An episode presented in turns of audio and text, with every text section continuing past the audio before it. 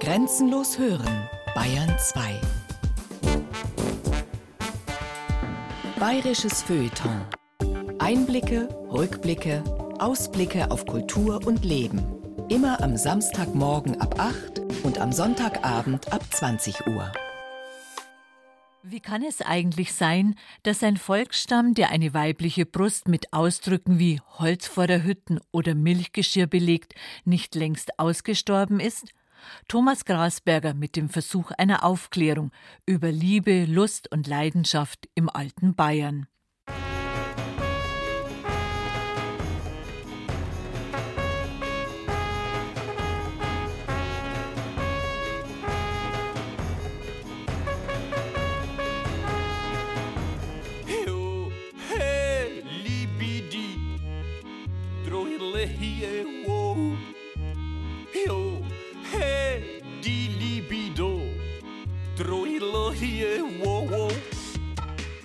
Worum es hier geht? Ja, Mai, worum es halt fast immer geht. Um die Liebe. Oder genauer gesagt um die Liebe in Bayern. Also um den Bavarian Lover. Und natürlich um die Bavarian Loverin, weil ohne die geht gar nichts. Niemals, weder hier noch im Leben.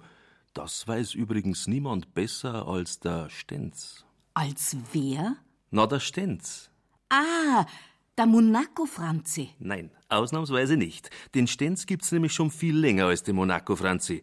Der Stenz auf der Stanz, das ist die uralte Geschichte von der Zenz und vom Franz. Vor dem Kammerfenster und sonst wo. Dortmals im alten Bayern und auch schon viel, viel früher und natürlich auch später. Halt, langsam, ganz langsam. Früher? Später? Stenz? Stanz? Was ist jetzt da was? Also gut, dann fangen wir halt ganz von vorn an.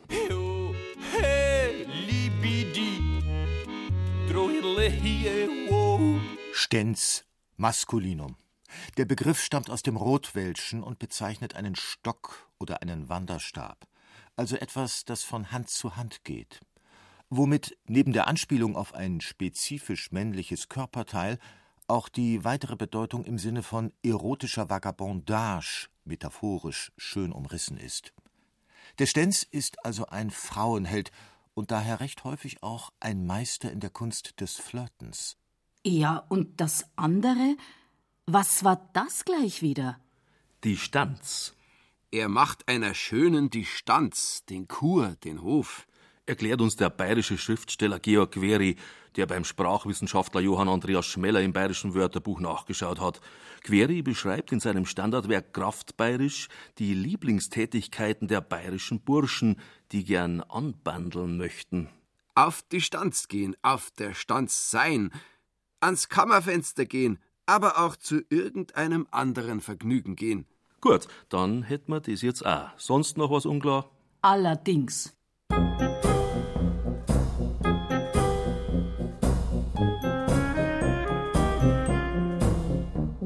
Das Wort Stenzen zum Beispiel kann auch so viel bedeuten wie betrügen oder anführen. Der Stenz kann also manchmal ein kleiner Gauner sein. Und beileibe nicht jeder Stenz ist so harmlos und sympathisch wie der allseits beliebte Monaco-Franze aus der gleichnamigen Fernsehserie. Die Stenzpalette reicht viel weiter.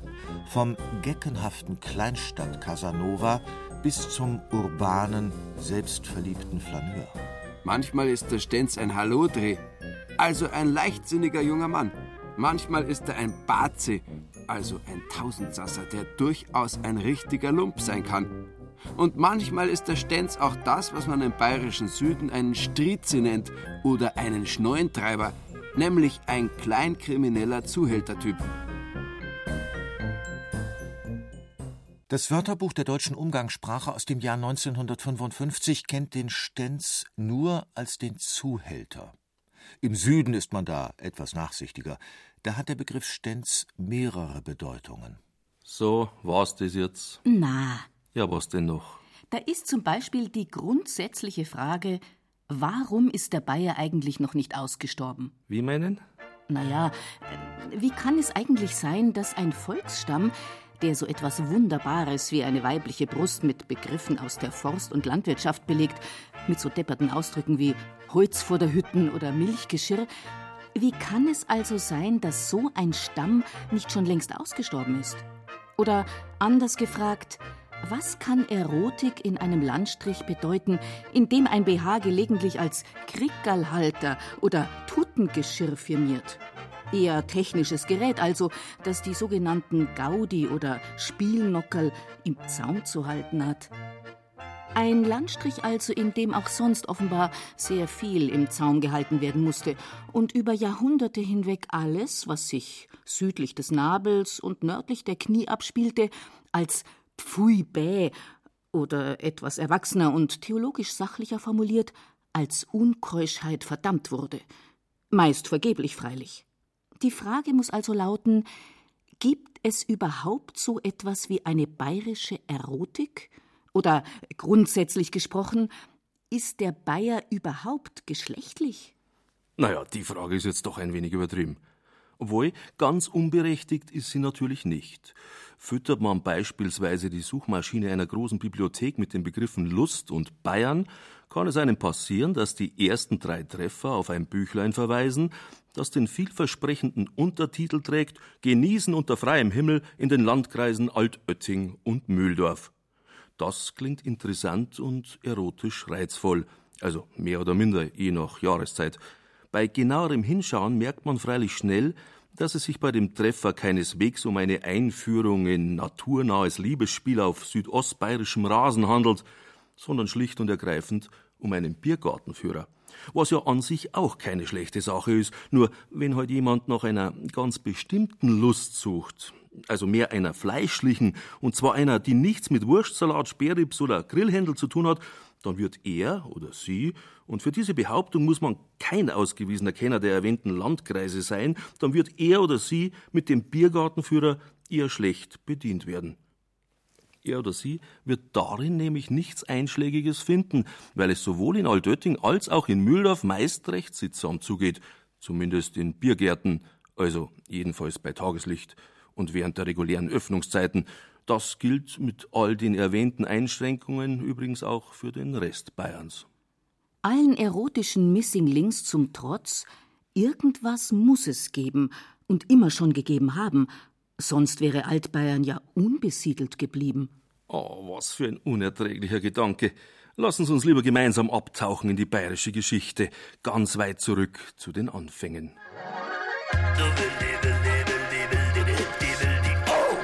Bavariandertaler oder Wie alles anfing. Wahrscheinlich.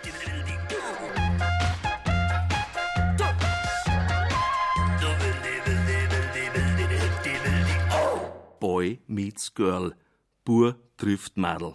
Es ist die uralte Story, tausendmal erzählt, tausendmal verfilmt oder auf die Bühne gebracht. Und doch ist es immer wieder eine neue Geschichte, so neu wie der erste Mensch am ersten Tag. Leider wissen wir nur allzu wenig über die ersten Tage der bayerischen Menschheit, zumindest was die Liebe angeht.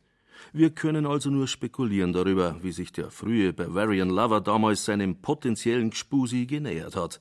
Vermutlich war unser Bavariandertaler so verschieden nicht von jenem Lechner Xaverl, der in Oskar Maria Grafs Geschichte die Werbung die erste und wohl auch einzige Sprechrolle seines Lebens bekommen hat. Lang schon, ganz lang, wollte der Xaverl nämlich etwas loswerden. Dem Bleininger Resal wollte es sagen, aber er hat's halt nie so recht herausgebracht, der Lechner Xaverl, weil er ein bisschen maulfaul war und schüchtern obendrein.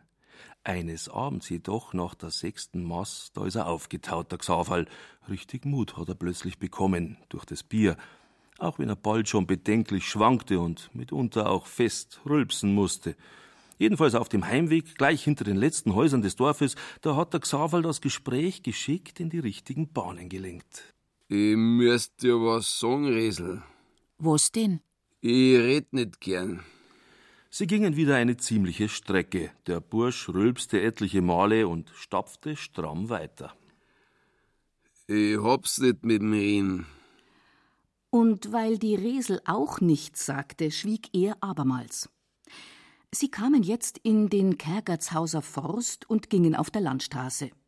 Ganz einschichtig halten ihre Schritte in der Stille. Er war stumm und sie war stumm. Und auf einmal blieb der Xaverl aufschnaubend stehen, drehte sich zur Resel hin und sagte: Sollt ihn außer Tor.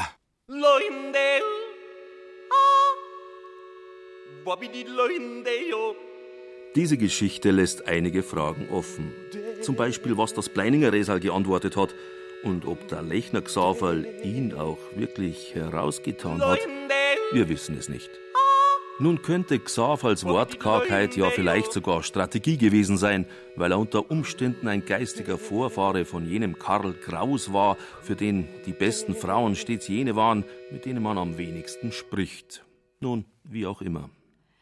Im Falle unserer Bavariandertalerin aus dem bayerischen Dekameron dürfen wir wohl schon davon ausgehen, dass sie dem wortkargen Ansinnen ihres Bavarian Lovers nicht grundsätzlich ablehnend gegenüberstand.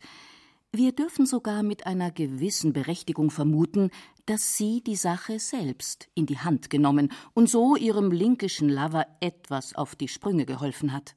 Denn andernfalls wäre es ja wohl nie zur Fortpflanzung der Bayern gekommen. Der Stamm wäre ausgestorben, bevor er je wirklich die Bühne der Weltgeschichte betreten hätte. Er wäre sozusagen im Mannesstamm erloschen. Und das mitten im bayerischen Urwald. Man stelle sich das nur einmal vor. Kein Königreich Bayern, kein Ludwig I, kein Ludwig II, kein Weißbier, kein Oktoberfest, kein FC Bayern, keine CSU. Oh mei, oh mei. Der pure Wahnsinn, wenn man bedenkt, von welchen Zufälligkeiten die Weltgeschichte manchmal abhängt. Danke, lieber Xaver, dass du damals im Kergertshauser Forst so geistesgegenwärtig warst und so wortgewandt. Dankeschön, lieber Stenz. Danke. Jo, hey, die Libido. Droilo hier, wow, wow. Das Schönste am bayerischen Mann war schon immer die bayerische Frau. Da sind sich eigentlich alle einig, die Einheimischen wie die Zugereisten. Woran das liegen könnte, ja, Mai, vielleicht liegt es daran, dass die bayerischen Männer bei völkerkundlichen Schönheitswettbewerben oft nur im hinteren Mittelfeld gelandet sind. So schreibt der Berliner Aufklärer Friedrich Nicolai über die bayerischen Männer. Unter dem gemeinen Volke bemerkt man viel runde Köpfe und Bierwänste. Ähnlich im 18. Jahrhundert der Schriftsteller Johann Caspar Riesbeck aus Höchst am Main und auch sonst höchst gemein. Riesbeck bezeichnet nämlich die Bayern als die mitunter drolligsten Figuren der Welt, mit aufgedunsenen Wänsten, kurzen Stampffüßen und schmalen Schultern, worauf ein dicker, runder Kopf mit einem kurzen Hals sehr seltsam sitzt. Das war wirklich geschert, sehr geschert sogar, hat es den Bavarian Lover doch in seiner Männerseele verletzt, denn er ist ja, wie wir bereits gesehen haben, nicht nur grobschlächtig, sondern auch sehr sensibel, zumindest manchmal. Aber was soll's geschenkt, da steht er drüber, der bayerische Stenz. Schließlich gilt hierzulande jene ewige Wahrheit, die der österreichische Schriftsteller Friedrich Thorberg seiner weisen Tante Jolisch in den Mund gelegt hat.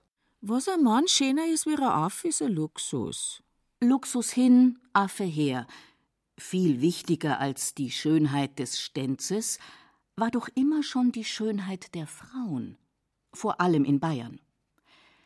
Der Ethnograph Riesbeck schreibt dazu Die Weiberleute gehören im Durchschnitt gewiss zu den schönsten in der Welt. Sie fallen zwar auch gerne etwas dick ins Fleisch, aber dieses Fleisch übertrifft alles, was je ein Maler im Inkarnat geleistet hat. Das reinste Lilienweiß ist am gehörigen Ort wie von den Grazien mit Purpur sanft angehaucht. Ich sah Bauernmädchen so zart von Farbe und Fleisch, als wenn die Sonne durchschiene. Sie sind sehr wohlgebaut und in ihren Gebärden viel lebhafter und runder als die Mannsleute. Und Johann Petzel, Schriftsteller und Bibliothekar aus dem niederbayerischen Malersdorf, urteilt um 1800 über die bayerischen Frauen? Der Hauptsammelplatz der bayerischen Schönheiten ist München. Und ich habe Ihnen schon oben gesagt, dass dort eine außerordentlich große Menge schöner Mädchen und Weiber sei. Die Landmädchen hingegen sind meist kurze, dicke Dingerchen mit roten Backen, die von Gesundheit und Munterkeit strotzen und sich wie im Paradiese befinden, wenn sie sonntags ihren Schatz vormittags nach der Kirche und nachmittags auf den Tanzboden begleiten können. Petzel muss ein Insider gewesen sein, denn wie jeder anständige Stenz kannte auch er die Hotspots seiner Zeit, insbesondere die berüchtigten Tanzböden, deren pure Existenz Hochwürden Herrn Pfarrer noch jedes Wochenende fast in den Wahnsinn getrieben hätten, was dem radikalen, antiklerikalen Aufklärer Petzel gerade recht gewesen sein dürfte.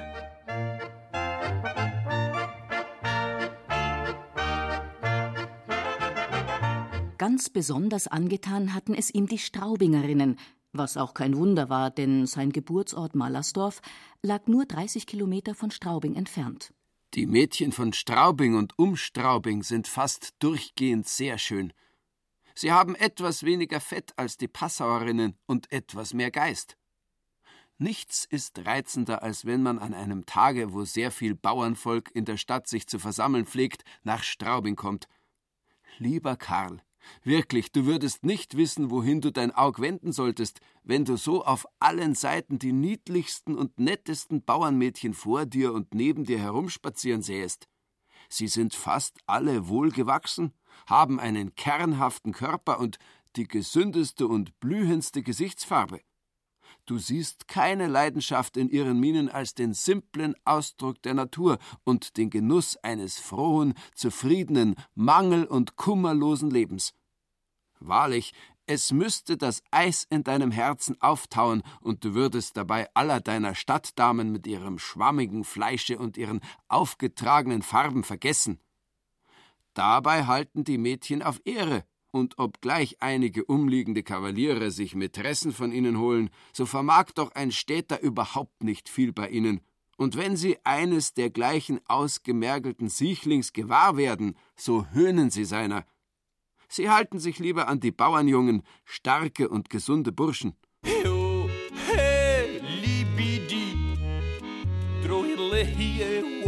Die Kunst des Fensterns und ihre Grenzen.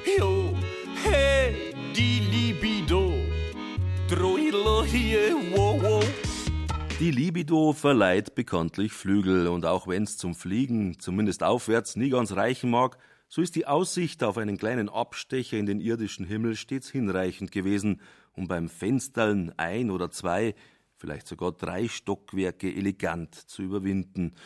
Immerhin war ja auch die Leiter schon seit längerem erfunden. Freilich ganz ungefährlich war er noch nie der Einsatz dieses technischen Hilfsmittels zur Überwindung von Höhenunterschieden im Dienste einer aktiven Reduktion von Hormonstaus aller Art. Das weiß man spätestens seit Oskar Maria Grafs Geschichtensammlung Das bayerische Decameron. Da ist zum Beispiel die Geschichte mit dem eigentümlich anmutenden Titel Das Sauohr. Der Stenz, oder besser gesagt, der verhinderte Stenz heißt darin Simmerl, Erdinger Simmerl. Er war der Sohn des zweitgrößten Bauern von Rieming und hatte der Wanninger Marie das Heiraten fest versprochen. Die Katze im Sack zu kaufen, war der Simmerl jedoch nicht willens. Die Marie ihrerseits wollte die gute Heiratspartie nicht mehr vom Haken lassen, allerdings am Ende auch nicht womöglich entjungfert sitzen gelassen werden. Und so schützte sie sich und ihre Jungfräulichkeit mit dem Ohrwaschel einer geschlachteten Sau, wie es zugegeben recht anschaulich bei Oskar Maria Graf beschrieben steht. Die Marie hörte also auf ihre besorgte Mutter, die ihr wohlmeinend geraten hatte, und da nimmst das Ohrwaschel und tust das vor der Unkeischheit. Der Gestalt gerüstet, lud Marie also zum nächtlichen Stelldichein ihren Simmerl, der über die Aussicht auf eine erotische Probefahrt höchst erfreut und aufgeregt am folgenden Abend anrückte.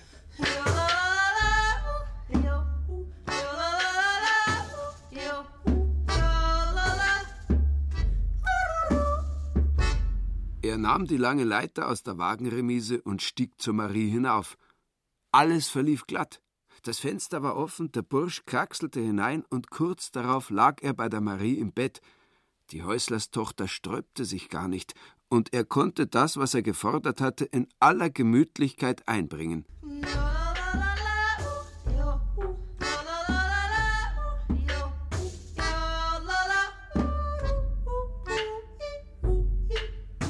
Mittendrinnen aber hörten die zwei unterhalb aus der Wanningerschen Ehekammer einen höllenmäßigen Krach.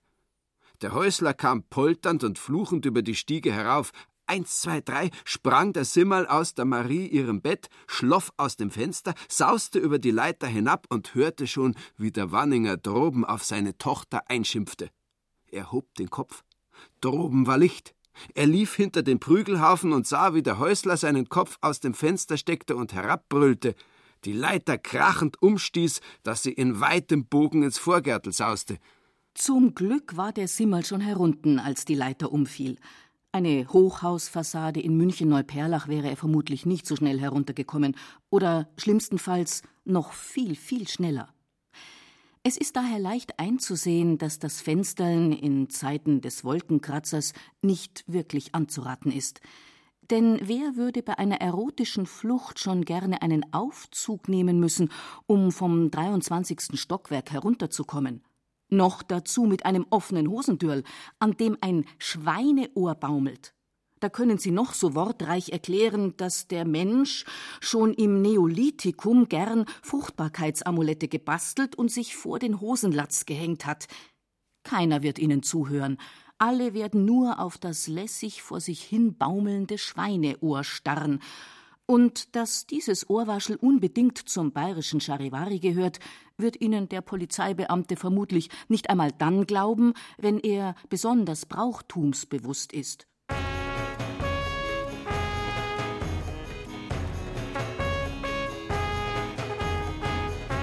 Stenz und Stanz im Stammesrecht.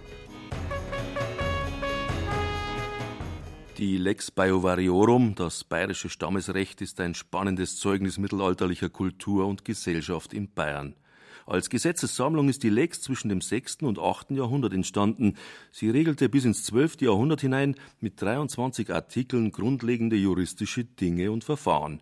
Artikel 9 zum Beispiel beschäftigt sich mit Frauen und ihren Rechtsfällen, die sich häufig zutragen. Die erste urkundliche Erwähnung der Stanz und des Stenzes in Bayern also. Wenn einer beim Weibe eines andern liegt, die eine Freie ist, wird er darüber ertappt. Mit dem Wehrgeld jenes Weibes soll er gegenüber dem Ehemann büßen. Und wenn er mit einem Fuße in das Bett gestiegen ist, von dem Weibe aber gehindert nichts weiter tat, der soll mit 15 Schillingen büßen, weil er zu Unrecht ein fremdes Ehebett betreten hat. Es ist unschwer zu erkennen, dass die aushäusige Stänzerei damals gesellschaftlich nicht besonders hoch angesehen war. Schon gleich gar nicht, wenn es ein Knecht war, der auf die Stanz ging, am Ende gar noch bei einer freien Frau. In so einem Fall haftete der Herr, weil er seinen Knecht zu wenig in der Zucht gehalten hat. Überhaupt war Zucht ein Schlüsselwort jener Zeiten. Der unzüchtige Griff, so lautete bei den frühen Bayern der Spezialbegriff dafür, wenn ein Stenz auf der Stanz zur Sache kam. Wenn einer aus böser Lust an eine freie Hand anlegt, sie sei eine Jungfrau oder das Weib eines andern, was die Bayern unzüchtigen Griff nennen. Der büße es mit sechs Schillingen. Die Lex Biovariorum als mittelalterlicher Bußgeldkatalog bestraft diverse Vergehen von ungestümen Stänzen. Hat einer zum Beispiel einer Frau das Kleid hochgehoben und zwar über Kniehöhe, zahlt er zwölf Schillinge für diese Kleidzerrung. Reißt er ihr mit dem sogenannten Walkwurf die Kopfbedeckung vom Haupte, kostet es ebenfalls zwölf Schillinge. Genauso viel übrigens, wenn er einer Jungfrau in Geilheit die Haare vom Kopf reißt. Was ja auch wirklich eine Unverschämtheit ist, wo doch seit Anbeginn der Schöpfung bekannt ist, wie schwer Friseurtermine zu bekommen sind. Sehr witzig. Einen Fünfer in die Schowi-Kasse, bitte. Schon recht. Noch extremere Grobheiten der Stänze werden übrigens mit noch höheren Strafen belegt, zum Beispiel Jungfrauenraub gegen ihren Willen und damals fast noch wichtiger gegen den ihrer Verwandtschaft. So ein Jungfrauenraub kostet 40 Schillinge, die an die Verwandten zu zahlen sind und weitere 40, die an den Fiskus gehen. Man könnte das als eine Art grobe Stenzsteuer bezeichnen. Aber auch der charmante Stenz, der mit seiner friedlichen Werbung erfolgreich war und auf ein williges Fräulein traf, musste unter Umständen mit saftigen Geldstrafen rechnen. Wenn einer mit einer Freien unter deren Zustimmung Unzucht getrieben hat, sie aber nicht zum Weibe nehmen will, der soll die Tat nur mit zwölf Schillingen büßen, weil sie noch nicht verlobt, noch auch von ihren Verwandten einem Mann angetraut war, sondern sich freiwillig hat schänden lassen. Lässt der Stenz jedoch eine Braut sitzen, mit der er sich verlobt hat, und sucht sich danach eine andere, die er auch heiratet, dann zahlt er 24 Schillinge an die Verwandtschaft der Sitzengelassenen. Obendrein muss er hoch und heilig schwören, dass er nichts gegen die alte Braut und ihre Bagage hat, sondern sich halt nur in die neue verschaut hat. Kurzum, er muss ein Mordsgschieß veranstalten, damit es nicht am Ende noch zu einer Vendetta zwischen den Familien kommt. Stänze haben es manchmal schon sehr schwer. Ja, zum Beispiel beim Brautraub. Und zwar sogar dann, wenn die fremde Ehefrau im Laufe des Raubzugs auf den Geschmack gekommen sein sollte, nach dem Motto: Bittchen, Herr Räuber, weiterrauben und mich ja nicht an meinen Faden Karl Heinzi zurückgeben. Es hilft nichts, die Sache ist strengstens verboten, ob sie will oder nicht, die Gute muss zurückgegeben werden. Obendrein kostet solch ein Ausflug aus dem ehelichen Pferch dem Brauträuber 80 Schillinge. Auch als Heiratsschwindler war der Stenz im alten Bayern gar nicht gern gesehen. In der Lex heißt es Wenn einer eine freie Frau verführt, gleich ob er sie ehelichen wollte, sie dann aber auf dem Wege verlässt, was die Bayern Truglüge nennen, der büße es mit zwölf Schillingen.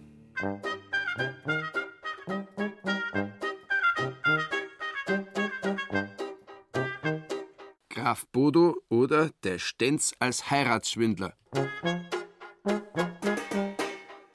Der Stenz ist oft eine halbseidene Figur. Und manchmal nicht einmal das.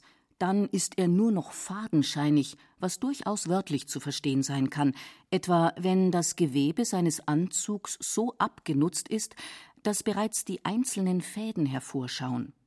Dann steckt der Stenz tief in der Krise. Und es ist für ihn an der Zeit, sein ganz besonderes Talent zu entwickeln, nämlich andere zu überzeugen, vorzugsweise weibliche andere. Wie im nächsten Fall, dessen Gerichtsakte im Staatsarchiv München zu finden ist. Er beginnt mit einer Heiratsanzeige, die Anfang Oktober 1933 in den Münchner Neuesten Nachrichten zu lesen steht. Selbstinserat. Graf, 38 Jahre, 1,85 Meter groß, dunkelblond, weise, Zurzeit Holland sucht auf diesem Wege Dame mit gutem Charakter und etwas Barvermögen, jedoch nicht Bedingung. Eventuell Einheirat in Grundbesitz. Freundliche Zuschriften mit Bild, welches zurückgesandt wird, unter B von F 6708 Hofpostkantor Amsterdam. Ein Graf dunkelblond, relativ jung und noch dazu weise? Da bleiben die Antwortschreiben natürlich nicht aus. Zahlreiche Bewerberinnen greifen in jenen Herbsttagen des Jahres 1933 zur Feder, auch Maria Rizzi aus München. Ein erster Brief, ein erstes Foto, Rizzi ist angetan vom Herrn Grafen. Wirklich gut aussehend, denkt sich die 29-Jährige, die immer noch bei ihren Eltern in München lebt. Höchst interessiert betrachtet sie das Bild des Adligen, dunkelblondes, nach hinten gekämmtes Haar, gepflegte Erscheinung, kräftig energisches Kinn, und trotzdem hat er was Sanftes im Blick. Graf Bodo von Falkenburg scheint wirklich eine gute Partie zu sein. Das große Schreiben beginnt. Hin und her geht die Post, her und hin, zwischen München und Amsterdam, und irgendwann im Verlauf des Briefwechsels erkundigt sich der Graf nach den ritzischen Vermögensverhältnissen worauf ihm Marie mitteilt, sie habe eine Erbschaft in Höhe von etwa 30.000 tschechischen Kronen zu erwarten. Bodo reist sofort an. Anfang November 1933 verbringt er einige Tage bei den Rizzis, wo er als Graf von Falkenburg firmiert und sich auch sonst recht weltgewandt gibt. Schon nach einigen Tagen hält er bei Frau Mama um Maries Hand an. Kaum vier Wochen nach der Heiratsannonce sind die beiden verlobt. Alle sind glücklich. Scheinbar beiläufig und noch vor der Verlobung erzählt Bodo seiner Liebsten, dass er in Köln eine Generalvertretung angenommen habe. Er wolle einen Motorradhandel aufmachen mit Filialen in Amsterdam. Er brauche Geld, um Maschinen kaufen zu können, denn ohne Startkapital könne er kein Geschäft gründen und folglich auch nicht heiraten. Marie Rizzi versteht die Botschaft und erklärt sich noch am Verlobungstag bereit, dem Grafen Geld zu überlassen. Sie bevollmächtigt ihren Verlobten bei der Gräfin Czerny in Dimokuri in der damaligen Tschechoslowakei 33.000 Kronen abzuholen. Bodo reist umgehend ins Böhmische.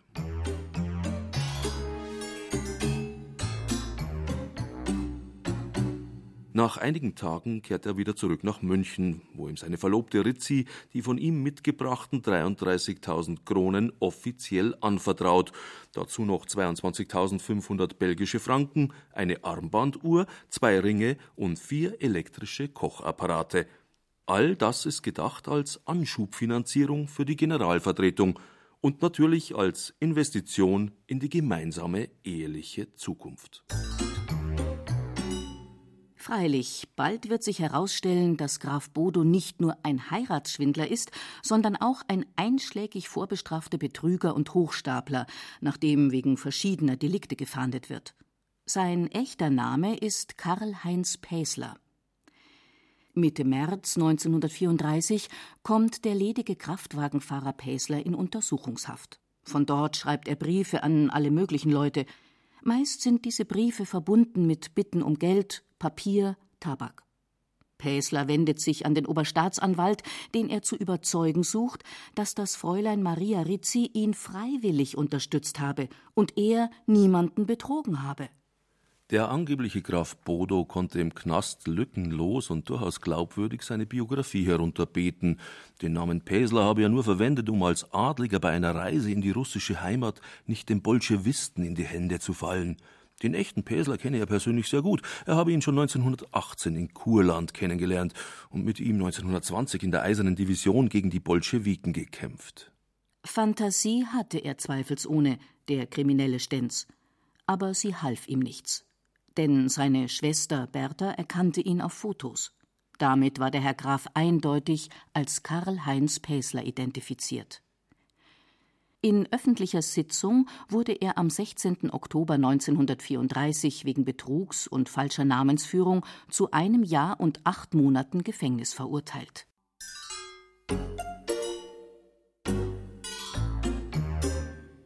Alle Versuche, möglichst schnell wieder aus dem Gefängnis zu kommen, scheitern. Pesler schluckt in der Untersuchungshaft sogar ein Messer. Der Gefängnisarzt glaubt ihm zunächst nicht, vermutet Fluchtabsichten. Pesler muss dann allerdings doch operiert werden und hat durch das verschluckte Messer lange Zeit schwere gesundheitliche Probleme. Aus der Haft wird er dennoch nicht frühzeitig entlassen.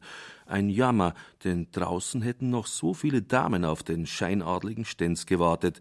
Zum Beispiel jene verwitwete Freifrau von X, wohnhaft in München. Sie hatte auf Graf Bodos Annonce in den Münchner Neuesten Nachrichten am 2. Oktober 1933 mit folgenden Zeilen geantwortet.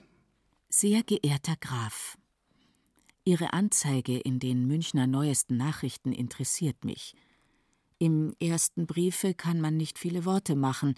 Zwischen Menschen ist in diesem Falle entscheidend die gegenseitige Anziehung, und diese kann man nur feststellen durch ein persönliches Kennenlernen. Ich bin junge Witwe, 1,74 groß, schlank, blond, vornehme Erscheinung, fürsorgliche Hausfrau. Ich habe hier mein eigenes hübsches Heim. Von philosophischer, aber heiterer Weltanschauung glaube ich noch an das Gute und Schöne im Leben. Es ist möglich, dass wir uns etwas sein können. Wenn Sie aufgrund meiner Zeilen und meines Bildes den Eindruck haben, dann schreiben Sie mir bitte einige Zeilen und legen ein Bild bei. Diskretion ist Ehrensache, und ich verlange dies auch von Ihnen. Ich grüße Sie, sehr geehrter Graf, gezeichnet Freifrau von X. Hey, libidi,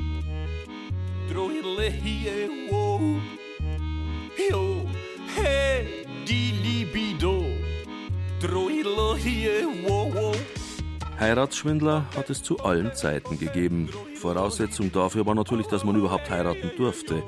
Dieses Recht war bayerischen Untertanen aus den Unterschichten lange Zeit verwehrt, was sich nicht immer positiv auf die Moral auswirkte und dem Herrn Pfarrer beim Predigen oft die Zornesröte ins Gesicht trieb. Anton Westermeier aus Deckendorf war so ein katholischer Geistlicher und obendrein ein Schriftsteller und Zentrumsabgeordneter im Reichstag. Westermeier war ein bekannter Prediger, nicht nur im Dom zu Regensburg, an der Münchner St. Michaels Hofkirche oder als Stadtpfarrer zu St. Peter in München. Mitte des 19. Jahrhunderts wirkte Westermeier auch auf dem Land. Er kannte seine Bayern also zur Genüge und er wurde nicht müde, in seinen Bauernpredigten immer wieder vor dem Stenz zu warnen, denn der lauert ja bekanntlich überall und hat fast immer Erfolg. Und was ist dann das End vom Lied? Mein Gott, da kommt manche am frohen Leichnamsfest bei Leichen und sonstigen feierlichen Gelegenheiten und hat das Jungfrauenkränzlein auf dem Kopfe, während sie dasselbe mit lachendem Mund schon in den Kot getreten hat. Mancher hat ein weißes Kleid an, und wer weiß, wie viele Flecken und Makel es bereits bekommen hat, die man nicht sieht. Bauernpfarrer Westermeier richtete seine Rede an junge Menschen in der Hoffnung, bei ihnen noch etwas ausrichten zu können. Meidet die Bekanntschaften, die zu nichts führen als zur Sünde. Meidet möglichst den Tanzboden, auf dem sie gewöhnlich geknüpft werden. Der Tanzboden galt als jener Ort, wo der Stenz des ländlichen Raums seine Liebesgespassetteln zur Aufführung bringen konnte. Nicht selten auch mit Erfolg. Aber bis ins 20. Jahrhundert hinein unterlagen der bayerische Bauernplayboy und seine Geliebte einer strikten sozialen Kontrolle.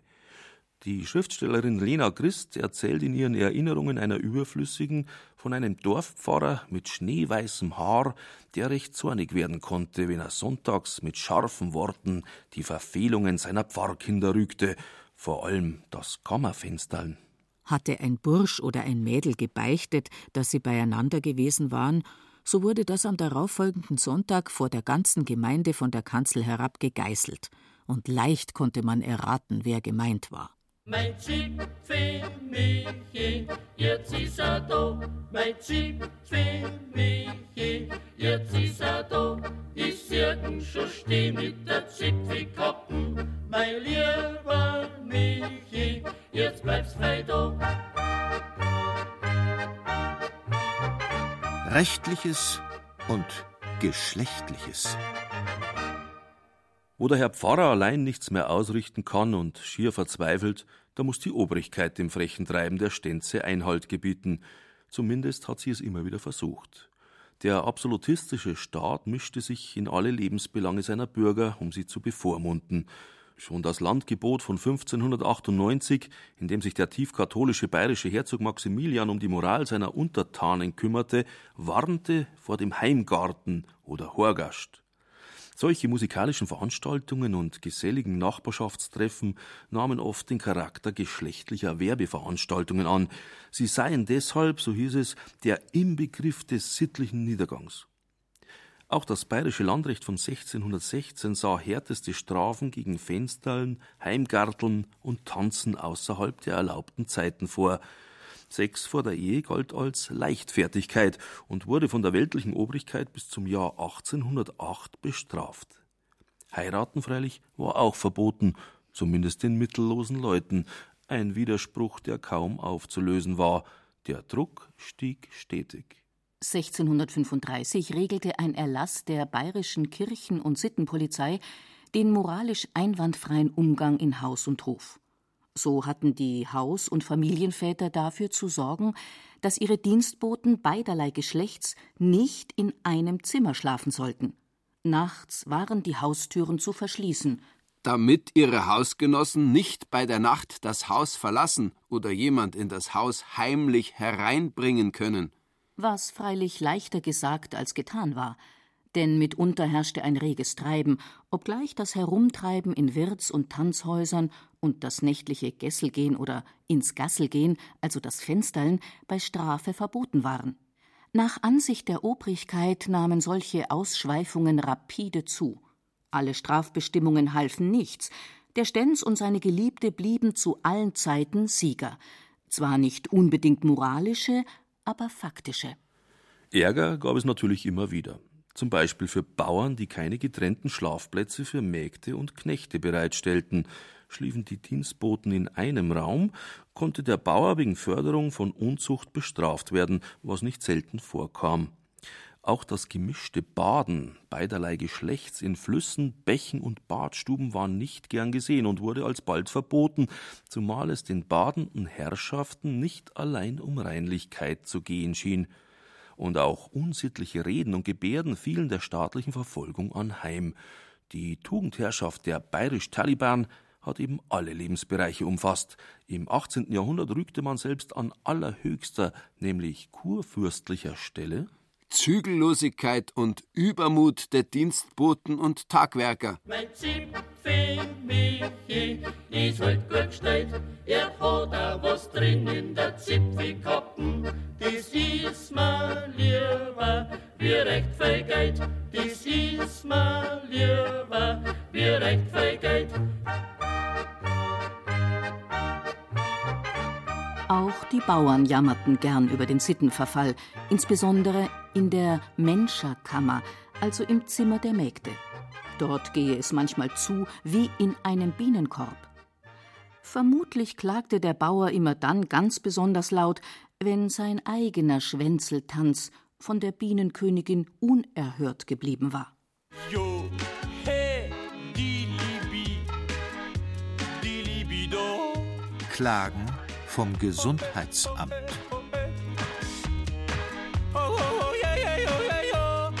Das fortschrittsgläubige 19. Jahrhundert wollte es ganz genau wissen. Deshalb sollten die Landgerichtsärzte aus verschiedenen Teilen Bayerns mehr oder minder genaue Berichte nach München schicken.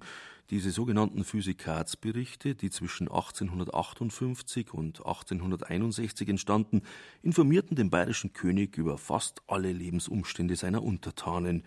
Sie gewähren uns heute einen wunderbaren Einblick in den bayerischen Alltag Mitte des 19. Jahrhunderts. Da werden Städte, Dörfer und Landschaften beschrieben, wirtschaftliche, geologische, klimatische oder landwirtschaftliche Daten geliefert und obendrein viele weitere Fragen beantwortet. Welche Bürger sind arm? Wer besitzt wie viel? Wie kleidet man sich in der jeweiligen Gegend? Wie wohnt man? Was isst man? Wie hält man es mit Religion und Aberglauben? Und nicht zuletzt, wie steht's um Moral und Sittlichkeit? Gerade diesbezüglich kamen des Öfteren Klagen vom Physikat, also vom Gesundheitsamt.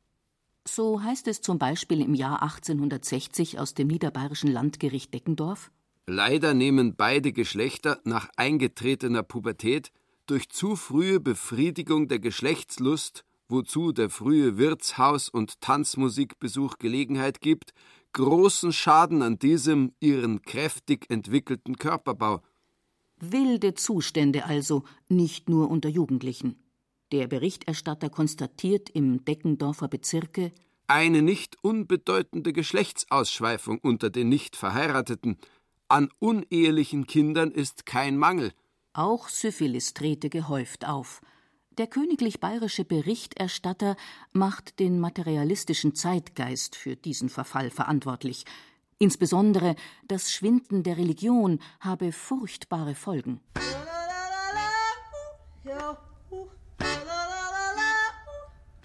Besonders ist die weibliche Jugend unter der ärmeren Klasse anzuklagen, die häufig der Geschlechtsausschweifung oft des Geldes wegen sich hingibt, teils aus Not, teils aus Trägheit und Abscheu vor jeder ordentlichen Beschäftigung. Die Frauen waren also wieder einmal schuld. Auch im Landgericht Ingolstadt, wo der Physikatsbericht bei den Bauernbuben eine vollkommene Entsittlichung zu erkennen glaubt. Natürlich zwingt's die Weiber. Nicht minder roh und frivol sind die Landmädchen. Früh schon beginnen die Geschlechtssünden und vorzeitiger als ehedem werden sie menstruiert. Nicht selten gewahrt man bei den reiferen Dirnen, besonders auf den Tanzplätzen, eine Schamlosigkeit und Frechheit, die jedes sittliche Gefühl empört. Eine mächtige Beihülfe hiezu liefert das tief eingewurzelte, höchst verderbliche Kammerfenstern. Moralisch Bedenkliches war im Jahr 1860 auch aus dem Landgericht Eibling zu hören. Vergnügungssüchtig, schreibt der dortige Landarzt, seien die Leute. Viel essen, viel trinken, viel tanzen, viel feiern, aber nicht sparen wollen sie. Zahlreiche Jahrmärkte und Tanzmusiken, die oft bis Mitternacht dauern, sorgen dafür, dass Knecht und Dirne tanzen gehen, während die Bauersleut die Stallarbeit machen müssen. Nichts wirkt mehr entsittlichend auf das bayerische Landvolk als diese sogenannten Freimusiken, wo in später Nacht die von Bier berauschten Massen unter Trompetengeschmetter, untermischt mit satanischem Pfeifen und heulendem Jauchzen herumtaumeln, wirklich scheußliche, einer zivilisierten Bevölkerung unwürdige Orgien und nur dazu dienend, den bayerischen Nationalcharakter als roh und unbändig zu bezeichnen. Armes Aibling, ist man versucht zu sagen, wäre es nicht überall im Land dasselbe gewesen. So trieb der nimmermüde Stenz auch in der Dachauer Gegend gern sein Unwesen und griff dabei auf eine alte bayerische Kulturtechnik zurück. Im Dachauer Physikatsbericht von 1861 heißt es: Um das häufige nächtliche Kammerfenster gehen, was auf die Sittlichkeit und Arbeitsamkeit einen sehr großen verderblichen Einfluss übt, zu beschränken, wäre es sehr zu wünschen, dass die Schlafkammern der Mägde nicht zu ebener Erde angelegt würden.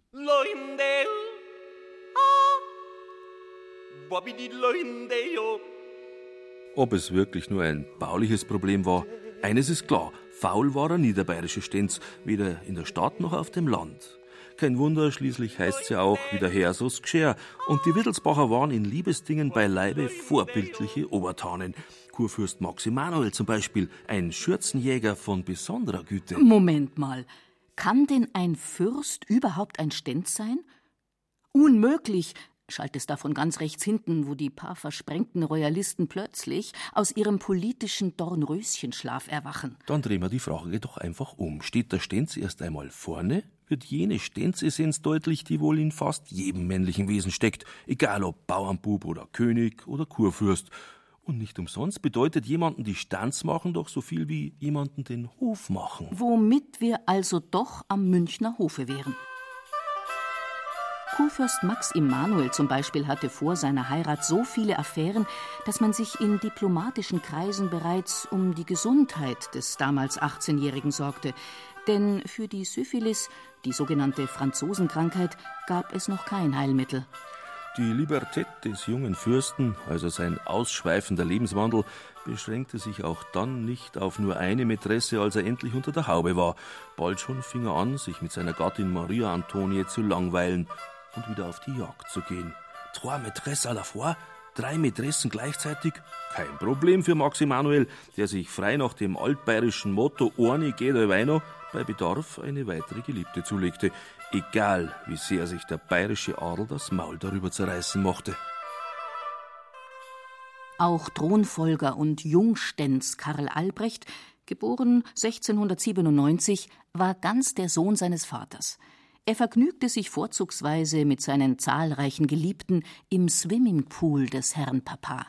Platz genug war vorhanden, denn die Wanne der Badenburg im Nymphenburger Schlosspark war so groß, wie heutzutage eine durchschnittliche Zwei-Zimmer-Wohnung. Und das 19. Jahrhundert? Stenzologisch gesprochen war es keinen Deut besser. Immerhin regierte damals jener Frauensammler und royale Oberstenz, der die Schönheit zum politischen Programm erhob.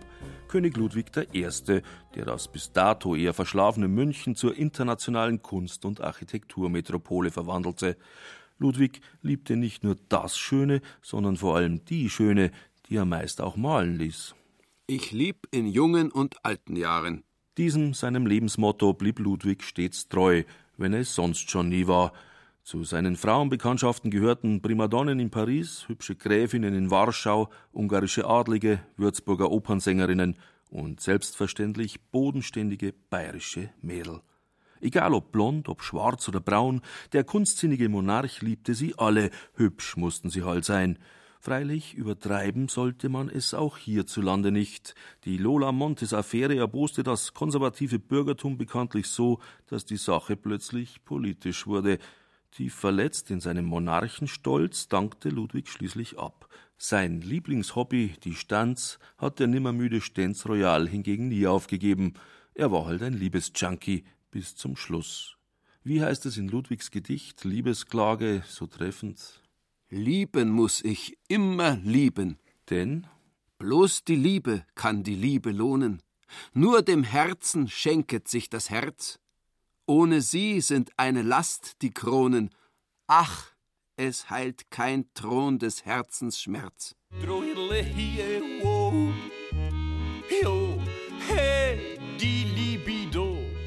Die erotische Jagd blieb natürlich nicht nur Adligen vorbehalten. Der Schwabinger Bohemian, Anarchist, Pazifist und Schriftsteller Erich Mühsam war Anfang des 20. Jahrhunderts ein wackerer Kämpfer für die Freiheit in Sexualdingen, wie uns sein Tagebuch verrät. München, Montag, den 3. Oktober 1910. Mit dem Stubenmädel hier habe ich seit heute Nacht ein richtiges Verhältnis. Ich führte sie auf die Oktoberwiese, und nachts kam sie zu mir ins Zimmer. Es stellte sich die überraschende und merkwürdige Tatsache heraus, dass das zwanzigjährige Mädchen noch unberührt war. Und so habe ich zum ersten Mal in meinem Leben eine Deflorierung vorgenommen. Affären waren damals in der aufregenden Welt der Schwabinger Künstlerkneipen und Cafés an der Tagesordnung. Für die diesbezüglich engagierte Damenwelt gehörte es quasi zum guten Ton, sich mit den Schlawinern der Schwabinger Szene einzulassen, also mit jenen Malern und Bildhauern, Literaten, Musikern und Schauspielern, die im bayerischen Montmartre hausten und sich in den einschlägigen Wirtschaften und Kaffeehäusern rund um die Türken, Leopold, Amalien oder Brienner Straße herumtrieben. Eine durchaus demokratische Form der Stanz also, auch wenn Frauen keineswegs immer gleichberechtigt waren.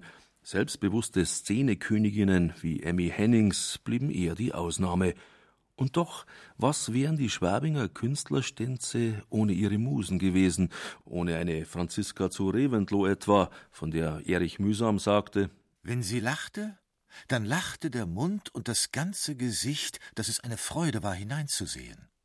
Aber die Augen, die großen, tiefblauen Augen, standen ernst und unbewegt mitten zwischen den lachenden Zügen. Die Gräfin war eine schöne Frau ihr Äußeres von strahlendem Reiz und das Herz erfüllt von der Sehnsucht nach einer schönen und freien Menschenwelt. Auch wenn es noch nicht immer die schöne, freie Menschenwelt war, die Zins und den Franz, den Stenz und die Stanz, die hat es immer und überall gegeben, auf dem Land und in der Stadt, bei den Adligen, den Bauern, den Knechten und Mägden, den Künstlern und Bohemians. Wie soll's denn auch anders sein, so ist sie halt, die Liebe. Oder, um ein letztes Mal den erotischen Abenteurer Erich Mühsam zu zitieren. Was ist Liebe? Liebe ist, wenn man. Ach was. Liebe ist Liebe.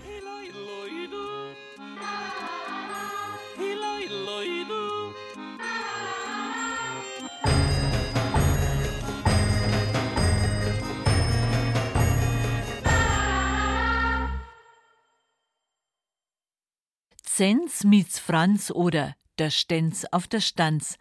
Sie hörten ein bayerisches Feuilleton von Thomas Grasberger über Liebe, Lust und Leidenschaft im alten Bayern. Es sprachen Ruth Geiersberger, Andreas Neumann, Burkhard Dabinus, Beate Himmelstoß und der Autor. Ton und Technik Peter Urban und Susanne Herzig. Redaktion Ulrich Klenner. Eine Produktion der Redaktion Hörbild und Feature Land und Leute des Bayerischen Rundfunks 2013.